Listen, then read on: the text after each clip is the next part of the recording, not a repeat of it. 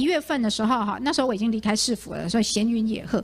那有朋友找我去参加一个聚会，里面就有所谓当时帮柯文哲打选战的三剑客其中之一，哦、他就那边跟我讲说他们的选举策略什么夸夸其谈哈，哦、然后就说啊，我们哈就是因为柯文哲那一次选举，大家记不记得连胜文被王军打得很惨？对。对，那是中华民国第一次选举史上网军如此之嚣张的第一次。嗯嗯、他就说他们就是在实验这种网军打选举的方式。嗯、然后如果柯文哲身上是成功的，就要复制在二零一六年蔡英文的身上选举。那时候一五年他跟我讲这个时候，我记忆深刻。然后后来整个台湾的这个选举史就慢慢的歪楼了。就真的是像那个时候他跟你说的一样，哎呦妈呀，我跳鸡皮耶，好恐怖哦！啊，所以我觉得这些人真的是很坏，他们让台湾变得很可怕。但有这个是有策略的，他们先试验在柯文哲身上成功了，然后再来复制在蔡英文身上。吴怡农现在是民进党捧的明日之星，好了哈，把他捧得好像一副很厉害的样子。第一次下来选就直接选立委，哇，好棒棒。嗯，然后立委选输了以后，哇，接台北市长部主委。嗯，你知道在台北市长部主委，在你没有市长的时候，市长部主委等于是市长了，他要操盘整个民进党台北市的选情。结果呢，他在台北市长部主委做的好不好，我也不要讲哈，我只记得那个。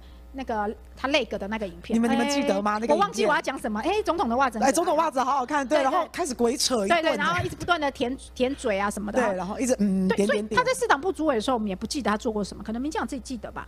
但是他为什么当了两年就没有再做了？嗯，好，为什么他也不敢再做了？好了，那他没有再做了，在一两年里面，如果他真的是一个这么人才人才，现在民进党执政哎，怎么没有让他入阁嘞？嗯，好，入阁当一个这个次长也好，当一个这个机要。人员也好，或是入总统府，对不对？民进党不是四处封官吗？嗯，那为什么好像也没听到他担任什么官职，有什么表现？嗯、然后就突然让他选，那是不是他的能力？大家也觉得，呃，民进党连自己都觉得啊，你。那、啊、算了算了，你还是没有看过他的表现了。老实讲，对呀、啊，而且他好像有没有当过兵啊？有有有，他，他最大最最值得他自己骄傲的，他不断在选举拿出来讲，就是他从美国回来当兵哦，哦，这是他选举最大的那个宣传。哦，好啦，是好棒棒啦。好，那那那如果符合这个资格的，全台湾大概也有个几几百万人，你们都可以选了，对吧？对，所以我觉得也不是说因为他是民进党的哈就怎么样，而是如果你真的有能力哈，你就不会市党部主委当的哩哩当当的，然后当完了以后也没有。蔡英文也没有给你别的安排，嗯，整个天下都是他们的、啊，要安排多的是官位啊。好，我们也没看到还有什么其他的安排，那就是也没人想用他吧。然后现在刚好一起补选了，刚好他户籍没迁啊，刚好你就出来选，哎、欸，真的是刚刚好户籍在那。对啊，就一切只是刚好而已啊。然后说的好像一副他们准备了多久一样。那如果准备很久的话，之前就看到吴一农应该开始经营，开始跑选区才对啊、欸。真的耶，其实议员你讲到重点了耶，啊、真的突破盲肠了耶。我没你王宏威代职参选，我身上没有职务。所以，难道以后全台湾都要失业游民才可以去选？都要像民进党一样哦？台北市选输了，陈水扁啊，我选输了，我选总统；新北市我选输了，蔡英文我选总统，都是要先被淘汰了才能选总统吗？而不是说先被肯定的人在越在接受更多民意的检验吗？那不是很奇怪吗？我总是要先当好科长，再往上升副总啊，对不对？对就不是你要科长先被 fire，你才能来应征副总。嗯，哎、啊，这个逻辑你大家觉得通吗？或者是失败者联盟，然后去入阁，对啊，有没有选输了可以去？所以在在民进党的标准里面，就是你得要先失败，你得要先犯错，犯错下台以后，未来的官更大。败选输越多的时候，未来的官最大啊。苏贞昌输最多，算是行政院长。然后台北市落选，新北市落选以后，哎，好棒棒，可以选总统。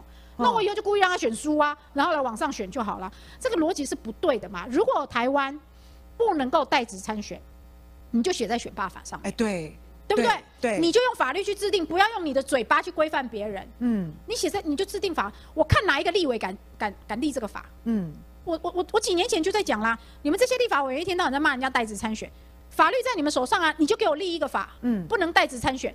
这一次民进党七个立委代职参选，那是怎么回事？七个都不迟，对不对？选输了拍拍屁股继续领立法院的薪水，那你们又是什么呢？在他们七个人决定参选的那一刻，他们就想绕跑了，不是吗？是，他们参选难道不是想选上吗？对，他们参选不就是不想再当立委了吗？是吧？是，对呀、啊。那林志坚又怎么回事？直接抛弃新竹市民到另外一区去，那这跟陈世美有什么不一样？看到一个更有钱、更漂亮的小姐，就跟原配离婚啦，对不对？对，就是这样啊，还入赘到人家家里，连户籍都要迁过去。所以哈，我我觉得哈，台湾是法治国哈。如果大家觉得代职参选不 OK，你就立在法律里面，嗯、或者是你觉得要任期超过二分之一。才能再选新职，你也入到法里面。大家就按照法律去做事，我就会好好决定。如果我要选立委，我就不要选议员，是因为法律不允许我。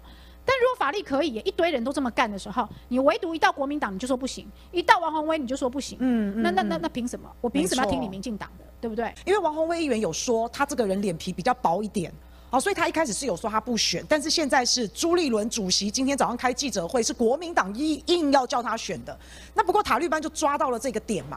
就在往这个点上钻嘛。不过刚刚淑慧议员帮我们解释得非常的清楚哦。那我觉得国民党就是要有这种扭转风向的能力，对不对？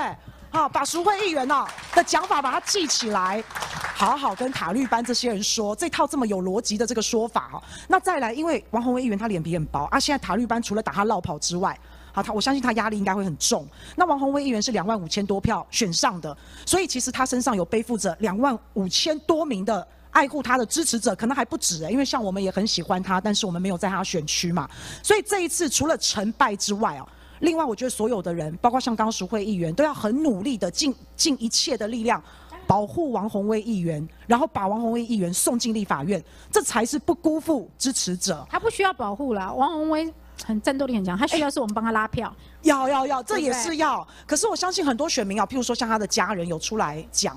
好，就应该是蛮舍不得的啦，因为看到才八字牌一撇下去就开始被攻击了，对啊，所以我觉得这一次不只是胜败的问题，也关于所有的人在看国民党怎么团结，怎么样扭转风向，怎么样把这个王宏威这么优秀的议员把他送进立院，然后怎么对抗塔绿班。哦，我觉得我觉得最重要的是这一点。